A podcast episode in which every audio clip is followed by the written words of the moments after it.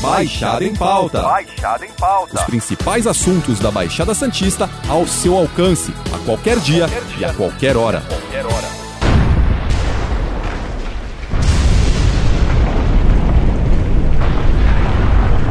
Olha, a navegação próxima à Ilha La Palma, nas Ilhas Canárias, na Espanha, está proibida. A expectativa é que a lava do vulcão Cumbre Vieja chegue ao mar nas próximas horas, o que pode provocar pequenas explosões e a liberação de gases tóxicos. Olha a situação, gente. Um terremoto de 4,1 graus de magnitude abriu agora à noite uma nova saída de lava e agravou a erupção de um vulcão nas Ilhas Canárias, que ficam na costa da África e pertencem à Espanha. Na Espanha, um vulcão em erupção nas Ilhas Canárias forçou a retirada de 5 mil pessoas. A lava que desce pela montanha onde fica o vulcão Cumbre Vieja já destruiu 100 casas e segue em direção a outras áreas residenciais.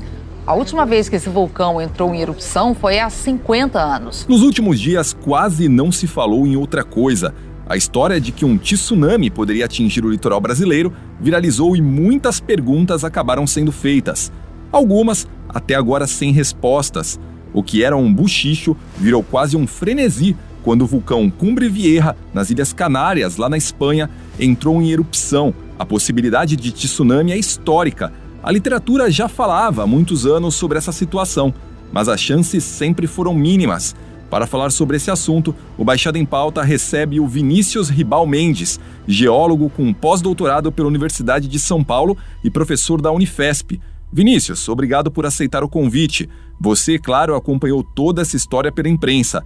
Em primeiro lugar, como acontece a erupção de um vulcão do tipo do Cumbre Vieja? Olá, Alexandre. Olá, ouvintes. Eu que agradeço o convite, essa oportunidade de conversar com vocês hoje aqui. Né? Bom, e essa pergunta, né? Como que ocorre a erupção de um vulcão? Eu acho que antes de responder, a gente precisa pensar no que, que, que, que é um vulcão. O que é aquele material que a gente vê saindo ali na erupção? Aquilo é uma rocha, popularmente é uma pedra, se a gente fosse colocar em termos populares, que está derretida. Então, a lava, que a gente na ciência vai chamar de magma, né, um termo mais técnico, é uma rocha derretida. E o que, que é a erupção, então, de um vulcão? O que, que é um vulcão? Vulcão é um lugar na Terra em que essa rocha chega na superfície e forma aquele montanha, aquele parece um cone, né? E junto com essa rocha vem gases, vem vapor, vem um monte de coisa, né? E o que, que é erupção? É um momento em que esse material chega na superfície. Então, para acontecer uma erupção, a gente precisa que esse magma que se formou ali em uma camada mais profunda da Terra, ele chegue na superfície. Então, a gente tem aí é, dentro da geologia, uma área da vulcanologia que estuda esses fenômenos e é muito complexo, super abrangente. Mas se a gente for reduzir assim, de uma forma simples, a gente tem dois tipos de vulcanismo principais: os que são explosivos e os que não são. Então, por exemplo, tem uma erupção famosa, o Monte Santa Helena, nos Estados Unidos, em que no evento da explosão, uma parte considerável da montanha desapareceu. Né? A gente tem vulcões explosivos aqui no Chile, tem aquelas mega explosões. Né? E esse das Ilhas Canárias, o Cumbre Vieja, ele não é tão explosivo assim. Então a gente tem aí uma variação né, que depende do tipo do material que ele expele. Então, se você olhar os filmes depois da erupção, você vê que o magma ele flui com uma certa facilidade. É como se a gente pensasse na viscosidade, se você estivesse comparando, por exemplo, o mel com azeite. Então o mel ele vai fluir muito mais devagar, ele tem mais dificuldade de fluir. Né? Isso vai influenciar diretamente no tipo da erupção. Por que, que isso influencia no, no, tipo da erupção? Porque quando você tem um material que é mais viscoso, um magma que ele é difícil dele fluir, ele acaba entupindo o caminho que ele faria para chegar na superfície. Então a rocha esfria antes, igual o mel quando ele, ele cristaliza dentro da garrafa, que você até tem um, um mel embaixo líquido, mas em cima ele está cristalizado, você não consegue tirar. Então imagine essa imagem agora no tamanho de um vulcão. Né? Então esse magma, quando ele é muito viscoso, ele cristaliza e tampa, entope a passagem. E o que, que acontece? Aí, ao longo de vários anos, a pressão fica sendo acumulada ali, é igual uma panela de pressão quando entope a válvula. Você tem um fenômeno interno na Terra que produz esse magma em alguns lugares específicos, por exemplo, nas Ilhas Canárias, no Havaí, em Fernando de Noronha são fenômenos parecidos, que são chamados é, de pontos quentes, ou do inglês hotspots, e, e esse calor continua ali embaixo, ele vai acumulando pressão, vai acumulando material embaixo dessa camada fina que a gente chama de crosta que está ali embaixo do vulcão. E chega num momento que essa pressão é tão grande que ela é suficiente para romper a superfície. E aí que acontece a erupção, que tem a explosão, esse material que estava acumulado ali com pressão, ele vai escorrer para a superfície, que é o que a gente está vendo agora. Né? Em alguns lugares isso acontece de forma muito tranquila. Por exemplo, no Havaí, você consegue visitar lá, a erupção fica praticamente constante em alguns lugares, você consegue chegar do lado, tirar foto, porque é muito, muito tranquilo. É um magma muito, muito líquido, ele flui com muita facilidade. Em outros lugares, não. Então, sempre antes da erupção, como essa que aconteceu agora não foi diferente, né, dessas erupções um pouquinho mais explosivas, você tem um monte de pequenos terremotos na região, que eles chamam de enxame de terremotos. Isso já é um indicativo de que a, aquela rocha está cedendo, ela está começando a quebrar para dar passagem para esse magma é, como hoje você tem um registro muito bom, o serviço geológico deles é muito bom, você não é pego de surpresa, né? Eles estão monitorando e, como sempre, a ciência aí salvando vidas, né? Então eles conseguem saber antes que vai acontecer a erupção. Existem algumas formas de um tsunami ser gerado. A mais comum delas é por meio de um terremoto de magnitude considerada alta. Um vulcão colapsando, também por conta do movimento de toda a sua massa, também pode gerar esse fenômeno, como acontece esse colapso? Isso, Alexandre. Tem várias formas de se gerar, da natureza produzir um tsunami. Né? Primeiro, o que, que significa tsunami? Essa palavra de origem japonesa que quer dizer onda no porto, onda de porto. Ou seja, uma onda que normalmente chega num lugar onde não chegaria. Né? Porto geralmente é uma água calma. É uma onda grande, né, que entra para dentro do continente dezenas, às vezes centenas de metros. Né? Como você disse, sim, uma forma muito comum, inclusive o principal mecanismo de gerar tsunami no Japão são terremotos, e mas você pode ter vulcões colapsando. O que, que é isso? A explosão derruba uma parte da parede do vulcão, e é igual quando você joga uma pedra numa bacia, né? ela vai espirrar água e vai fazer uma onda. Então, se a pedra é muito grande, vai fazer uma onda grande. É, e você poderia ter também um grande meteorito caindo no oceano. Né? No caso do vulcão, o que, que é isso? Supondo que esse acúmulo de pressão que eu mencionei, né, ele começa a ficar muito grande e ele é grande o suficiente para, por exemplo, abrir um pedaço do vulcão ou como rachar ele no meio, vamos colocar essa imagem, sim, essa parte grande dele que rachou poderia cair para dentro do oceano e produzir uma onda. É, esse não é o, geralmente o, o mais comum e geralmente também não é o que produz os maiores tsunamis. O Cumbre Vieja começou a expelir uma quantidade significativa de lava, Várias casas nos arredores do vulcão acabaram sendo totalmente destruídas. Aparentemente, porém, a chance dele colapsar acabou desaparecendo.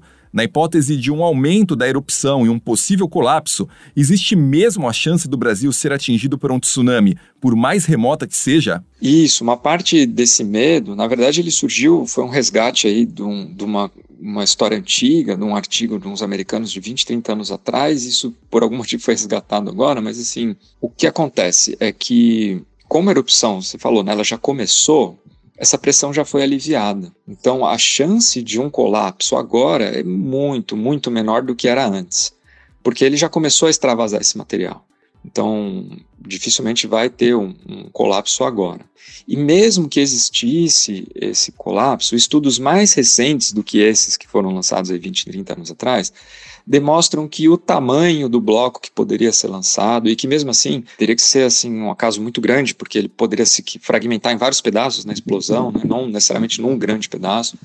Mesmo que caísse todo aquele bloco, a onda que ia ser gerada não ia ser tão grande assim quanto aqueles pesquisadores estimaram 20, 30 anos atrás.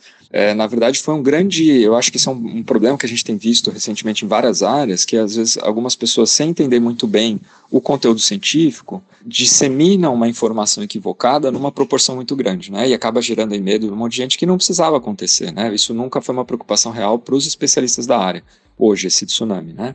Então é mais um fenômeno aí da, da mídia, dessas propagações de desinformação, do que realmente um, um, medo real, né? Então hoje a chance é muito, muito remota, né? Não, não, se, não se preocupe com isso. Acho que é essa mensagem que eu queria deixar para essa pergunta. Como aconteceria esse fenômeno? A onda acabaria se propagando por toda a América e atingiria em cheio, por exemplo, Fernando de Noronha. Mas qual poderia ser a dimensão dessas ondas e qual o potencial de estrago? Esse fenômeno ele dependeria de algo muito específico acontecer. Essa erupção teria que ser ali de tal forma que rompesse um pedaço da parede do vulcão significativamente grande, que ele colapsasse e ele estaria virado aqui para para a nossa costa, nós, principalmente pensando no Nordeste, né, costa dos Estados Unidos, é, América Central, e de fato você tem razão, Fernando de Noronha está lá no meio do oceano, está mais perto, né, estaria mais próximo desse processo, mas é, os trabalhos recentes, eles mostram que não existe um tamanho suficiente dessa parede desse vulcão para gerar uma onda com potencial estrago, né, com algo que fosse realmente ser significativo. É algo que a, a gente pode estar tá tranquilo nesse sentido. Né? Já tivemos lá atrás o forte terremoto que destruiu a cidade de Lisboa, em Portugal. Ele também provocou um tsunami que atingiu a costa brasileira. Existe alguma semelhança entre esses dois fenômenos? Então, Alexandre, esse terremoto conhecida como terremoto de 1755, já se passaram aí mais de 260 anos desse fenômeno. Ele foi um dos mais fortes que a gente tem registro. Ele aconteceu no oceano, no fundo do oceano, próximo ali à costa de Portugal. É, ficou famoso aí como sendo de Lisboa, porque era a maior cidade da região ali na época e foi bem devastado. Né? E de fato chegaram algumas ondas, principalmente na costa nordeste aqui do Brasil, que está mais próxima, né? que causaram alguns prejuízos. Tem até dois desaparecimentos associados a essa, essa onda gigante. Mas é um processo completamente diferente, assim, completamente diferente, porque quando você, ah, falando assim vai ser um pouco difícil das pessoas terem a dimensão, mas se você olhar para um mapa mundi, as Ilhas Canárias eh, são muito pequenas, é muito pequenininho. Quando a gente fala de um terremoto, primeiro é bom a gente falar o que é o terremoto. É um, um movimento de placas tectônicas que muitas vezes quando tem um rompimento devido às tensões, né, vai apertando muito, de repente ela quebra, gera uma movimentação e isso libera energia na forma de um terremoto. Então esses tsunamis maiores que a gente tem visto aí ao longo das últimas décadas, mesmo esse que você menciona aí de Portugal, que ficou famoso, tem uma grande movimentação do fundo do oceano. A placa tectônica, né, que está ali no leito do oceano, ela se movimenta.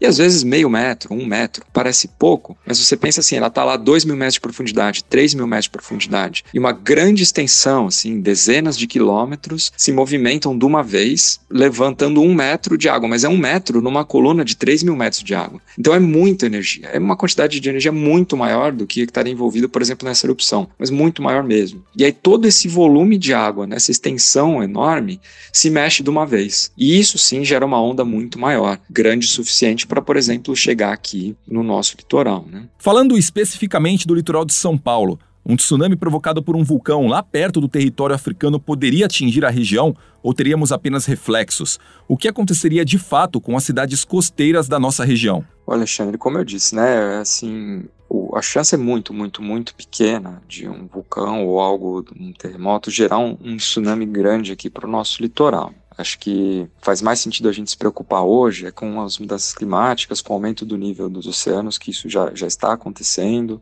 Só que é, para nossa escala de tempo é lento, né? Então o tsunami chama muita atenção porque ele acontece de uma vez. É, e a gente acaba se acostumando com as coisas que estão acontecendo devagar, né? Mas acho que hoje, assim, se fosse para colocar uma preocupação em pauta, eu colocaria essa, da subida do nível do mar e o aumento de frequência e intensidade de ressaca, né? Alguns especialistas defendem que a cidade de Santos, por exemplo, é geograficamente privilegiada, muito se comenta de que a própria geografia santista impediria que um tsunami atingisse o município. Já outras cidades, como Guarujá e Praia Grande, não teriam a mesma sorte. É isso mesmo?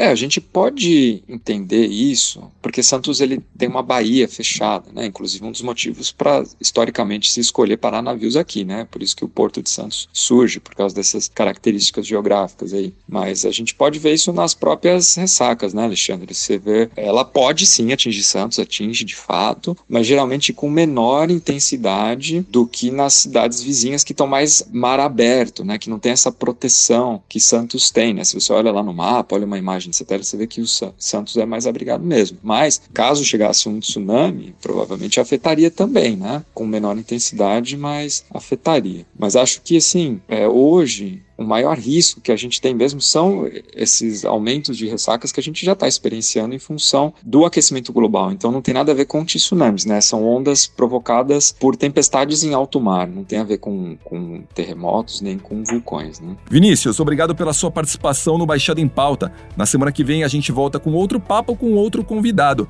Lembrando que esse podcast está disponível no G1 Apple Podcast, Spotify, Deezer, Google Podcast e Castbox. Nos aplicativos existe a opção para você assinar esse podcast e receber um aviso sempre que um novo fica disponível.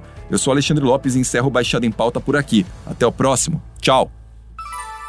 Baixada em Pauta. Baixada em Pauta. Os principais assuntos da Baixada Santista ao seu alcance, a qualquer dia, qualquer dia. e a qualquer hora. Qualquer hora.